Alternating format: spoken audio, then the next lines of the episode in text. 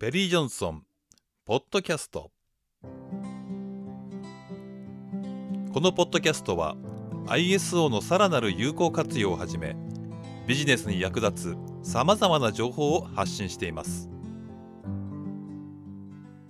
えーと、まず今日の学習範囲については、第11項、外部から提供されるプロセスと製品サービスの管理ということで、まあ、自社内でね、え、できないことを外に委託したりとか、まあ、部品の供給をしてもらうとか、えー、事具を買うとか、さまあ、様々な活動があって、自分たちだけでは、ま、完結できるものは何一つないはずですのでね、そこについて今日勉強していきました。えー、恒例の質問でございます。えー、事業継続計画 BCP ですね。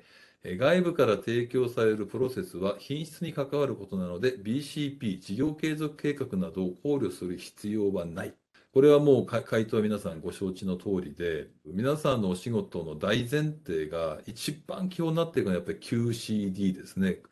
クオリティとコストとデリバリーというのは皆さんご承知の通りで、何かが起きて製品を出荷できない状態になっていく。つまり事業が継続できないっていうのは、品質上最も起きてはいけないことである。と考えると、当然のように BCP について考えておかなければいけないのが義務である。もっと言うと ISO9001 の中に BCP の概念を取り入れていっていないということ自体がもう古臭いという。別に文句言ってるわけじゃありませんけれども、もうもうそんな時代じゃないんじゃないんでしょうかというふうに思いますね。それからサプライチェーンリスクということで、サプライチェーンリスクに関して様々な要素が考えられるが、この企画では直接提供する一次下請けなどの管理を要求しているので、二次三次といったサプライヤーを考慮する必要はない。さて、これはどうでしょうね。あの、通常は自分たちの直下にいるところを管理するというね。えー、評価するということが一般的でしょうけれども、その先の先の先が何か悪事を働いたり悪さをしたりする、あるいはそこの製品品質が悪かったりすると、自分たちにも大きな影響が、えー、及んでしまうことがある。えー、ということもありますのでだ、これをどこまでっていうのは皆さんのお仕事の環境の中でやっぱり考えておかなければいけないことだと思います。なので、あの、企画要求事項によく議論になるのは企画に書かれていませんよねっていう議論はもうやめていただいた方がいいと思います。企画に書いてるか書いてないかは別にしても、自分たちにとってのリスク、機会がどうなんだろうと。だから、この企画、スタートから自社の課題を明確にしなさいね。外部の課題、内部の課題を明らかにしなさいよと。そして全てはリスクベースト選挙で物事を考えるんですよということが前提になっています。だから、BCP は企画に書かれてませんから、そんなことやる必要ありませんよねっていうふうに逃げていくのではなくって、自分たちに BCP が本当に必要ないの？リスクベースト選挙で考えたらどうなの？あるいはサプライチェーンに対して BCP やってますか？と。いうことを確認する必要があるかないかっていうのは、すべてリスクベース選挙で考えていくんですよというのはもうね、皆さんご理解いただけたと思います。えー、そして今日、えー、8施設運用ですね。8.4の外部から提供されるプロセス、製品及びサービスの管理、そして一般管理の方式と程度、外部提供者に対する情報というところを今日勉強してきました。えー、まず8.4.1について、えー、っと、再確認ですね。えー、皆さんは外部から提供されるプロセス、製品及びサービスが皆さんが要求した通りになっているように管理しないといけません。それから、方式と程度に関しては、皆さんは外部から提供されるプロセスや製品及びサービスが自分たちの仕事に悪影響を及ぼして、結果として皆さんのお客様に迷惑をかけてしまうことがないようにしなければいけません。そのために管理してねと。これがあの企画要求事項を平易な言葉で書くとこういうふうになってきますね。そうすると、え先ほどの BCP の問題もそう、すべてそうなんです。あとはサステナブル評価の話もそうなんですけども、え外部から提供されるプロセスや製品、サービスが皆さんのお仕事に悪影響を及ぼして、結果として皆さんのお客さんに迷惑をかけてしまうって、一体どういうことなんだろう考えて管理してねと言っていますので、単に QCD が OK であれば、品質が大丈夫、価格が大丈夫、納期も大丈夫、以上、この業者 OK みたいなことでは全然ないんだよということはね、今日ご理解いただけたと思います。まあ、仮に人気のケーキ屋さんがあって、皆さんがケーキ屋さんのお店のね、店主だとしましょうか。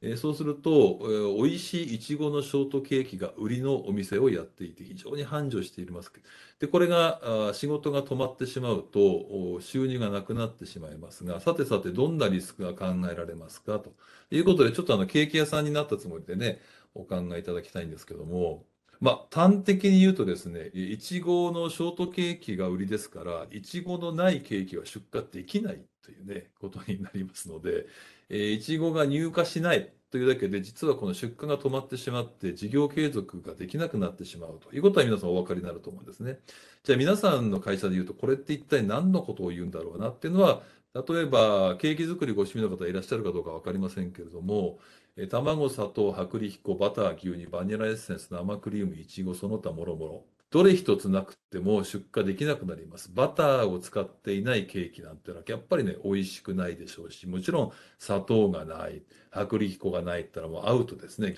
まあ、その他に、はかり、計量カップ、ボウル、ハンドミキサー、泡立て器、焼き型、絞り袋、口金、パラフィン紙、その他もろもろという食品製造に必要なものがたくさんあるわけですけども、まあ、この中で近くのお店に行って、はかりちょうだいって言って買えればいい。ハンドミキサーがいつでも買えればいい。例えばコンビニ行ったらいつでもあるんですよねっていうものであればいいんですけれども、えー必要ないわゆる原材料とかインフラについてどうしますかということを考えていくというのがま前提になるわけですね。じゃあ、いちごが来ないともう出荷できないよ、最大のリスクだということはこれでご理解いただけましたので、じゃあ、いちごの入荷が止まる背景って何だろうってことを今度考えていくわけですね。極めて簡単にこのいちごのショートケーキの話をしてますけども、これがじゃあ皆さんの会社で言うと何に該当するのかを考えていただく必要があるということです。えサプライチェーンリスクの類型をざっと見ていきますと、自然災害、事件、事故、人材関連。例えば自然災害ですと、台風、高潮、水害、洪水、竜巻、異常気象、地震、津波、噴火、落雷、豪雪などによって、皆さんの会社の仕入れ先が被害に遭ってしまうとか、道路が寸断するとかね、事件、事故で言いますと、火災、爆発、停電、交通事故、航空機事故、列車事故、船舶事故、安全管理トラブル、設備トラブル、労災事故、輸送中の事故など、人材関係で言うと、その皆さんのお相手になってらっしゃる下請けさんなり、仕入れさんが人種差別だ、ハラスメントだ、スキャンダルだで、労働争議だ、ストライキだ、不正行為、横領、贈賄、えー背任行為、集団退職、過労死や自殺、不法就労、雇用統制、海外での事故と。いうふうに、まあ、このサプライチェーンリスクってものすごく実は多岐にわたっていきます。なので、サステナビリティ経営というね、ことが非常にこう今話題にこうなってくるわけですね。え情報関連で言うと、情報管理、ネット障害、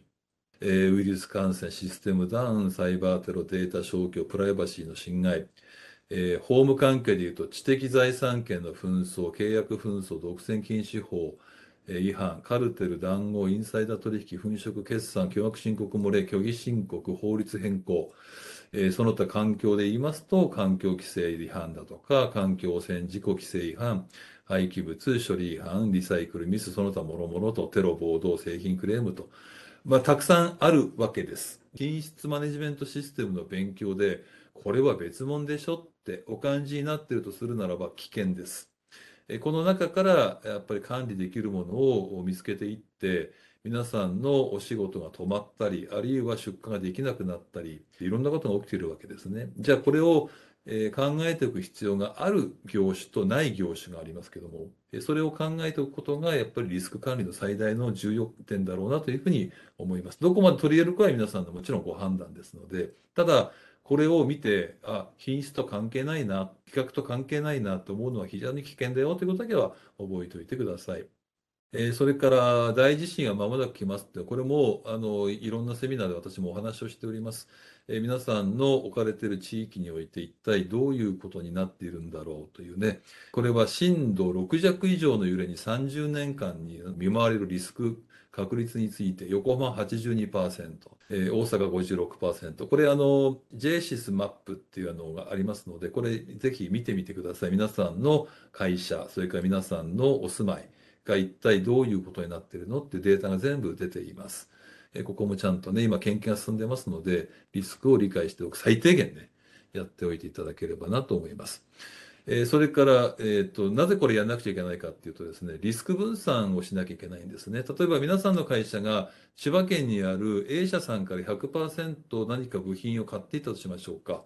えーそうすると千葉で大地震が起きまして A 社さんが出荷できなくなったらもう皆さんの会社から製品の出荷ができなくなっていくわけですね。あもしかしたら皆さんの中では今回のこの半導体の不足でえらい影響を受けている方もいらっしゃるかもしれませんけどもそうやってたった一つのものが入ってこないだけで出荷できなくなっていく。えそんなことが起きるということが今もう明らかになってますので、そうする、と千葉は危ないから千葉の受注は100から30%にしよう。その代わり静岡の B 社さんから30%ものを仕入れて、え大阪の C 社さんから40%仕入れるようにしよう。で、もしも千葉の A 社さんが被災した時には、静岡と大阪の出荷量を少し増やしてもらう、交渉しておこう。こんな動きが当然のように今起きてきます。えそうすると、皆さんが多分この発注する側ですよって考えてもらうとですね、えー当然リスク分散でこういうことを考えていくんですが、千葉の業者さんが、いや、うちは大丈夫ですと。実は BCP を策定しておりまして、仮に震度6弱、6強の地震が来ても、御社に対する出荷は、一時50%になりますけども、3日以内に100%に戻せるんですって。いうようなことがもしも証明できたとするならば、今まで通り100%御社に任せるからよろしく頼むね、というふうになっていくのか、A 社さんの方から、いや、被災すると50%になってしまう可能性があるので、実は、え静岡の B 社さんと連携をしていて、え場合によっては B 社さんの方から必要なえ調達を受けることができる体制を契約書作ってあるから安心してくださいというのか、えそれによって皆さんの会社の受注高というのを守ることもできる。えこれを、えーそんなことやってられるかって高をくくっていると、じゃあ、お宅の会社には今まで100%だったけど、明日から30%ねっていう風な時代が間もなく来るでしょうし、もうすでに来ています。これが、えーっと、ISO の中で言っているリスクベーストシンキングの前提です。大丈夫なのかしら？と考えていただいて、えー転ばぬ先の杖をついていただく。起きてしまってからではもう遅いわけですね。ここが重要なポイントになるんだろうと思います。はい、えー自分たちの会社を守るためにもということで、えー皆さんはサプライヤーが何らかの事情で部品を出荷できなくなって、皆さんが要求した納期に間に合わないということが起きないような当然管理をしなくちゃいけませんよね。それから皆さんはサプライヤーからの部品供給が遅れて、製造工程にマイナス影響を及ぼして、結果として皆さんのお客様に迷惑をかけてしまうことがないようにしなければなりません。顧客満足ということを言っていますので、顧客にご迷惑をかけてしまわないために、顧客に迷惑をかけてしまうというリスクってどういうものがあるんだろうということを考えていく中で、このサプライチェーン管理というのはもう今なくてはならないものになってきてますので、え単に、え先ほど、え講座の中でもありましたけども、形上供給者評価表を作って、毎年似たような評価をして、ハンコだけ入れ替えて日付入れ替えて、はい、できてます。審査取りました。よかったですね。っていう活動が果たして皆さんの中にないとは思いますけども、そんな活動をしているのは、もう愚の骨頂としか言いようがないわけです。え ISO9001 に取り組む目的は何かというと、お客様満足を高めていくのはもちろんですけども、やっぱり自分たちの会社を守る、イコール自分たちの会社の従業員を守る。もっと言うと、自分の生活を守ることに他ならないわけですね。ですから、えー今日講座に参加している皆さんのような知見の高い方々が、やっぱり時代を先取りして、いろんなことを会社に対して、えー意見を言っていかなければいけないんですよということにえなるわけですね。